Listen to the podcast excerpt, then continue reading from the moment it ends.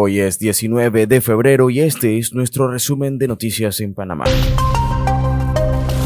El ministro de Seguridad Pública, Juan Manuel Pino, alertó sobre el esperado aumento de migrantes que cruzarán la selva de Darién desde Colombia en 2024, con más de 54 mil personas ya cruzadas este año, principalmente de Venezuela, Ecuador y Haití. Se pronostica un incremento respecto al año anterior. Pino subrayó la complejidad humanitaria y de seguridad con el crimen organizado detrás de la migración. Para abordar esto, Panamá refuerza la campaña Escudo con medidas adicionales hasta julio. La trágica noticia incluye al naufragio de una embarcación con migrantes afganos, resaltando los riesgos mortales asociados a esta peligrosa travesía.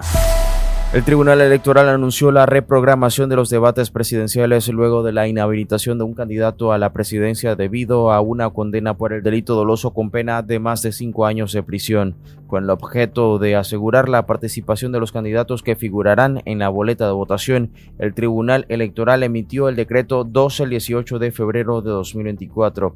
Las nuevas fechas para los debates serán coordinadas con los anfitriones y productores de los eventos para garantizar una adecuada participación.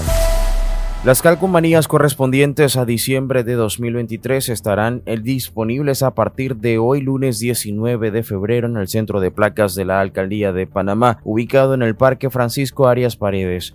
Los propietarios deben cumplir con requisitos como el pago del impuesto anual de circulación y tener la revisión vigente. El horario de atención es de lunes a viernes de 7 de la mañana a 6 de la tarde y sábados de 9 de la mañana a 3 de la tarde. La disponibilidad se puede verificar en mupa.gov.pa seleccionando trámites en línea y luego disponibilidad de placas.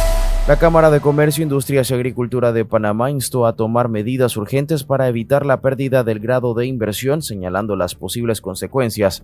Adolfo Fábrega, presidente del gremio, expresó su preocupación después de que la calificadora crediticia Fitch Ratings cambiara la perspectiva de Panamá de estable a negativa en el último trimestre del año pasado. Goldman Sachs y la Cámara alertaron sobre el riesgo de perder el grado de inversión debido a las perspectivas económicas y al balance fiscal del país.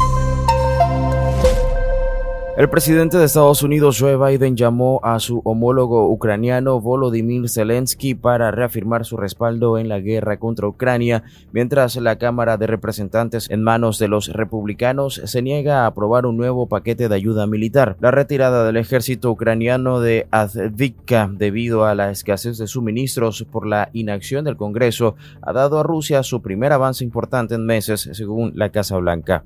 Hasta aquí nuestro resumen para hoy 19 de febrero en Spotify y Apple Podcast y le agradecemos un comentario y una calificación.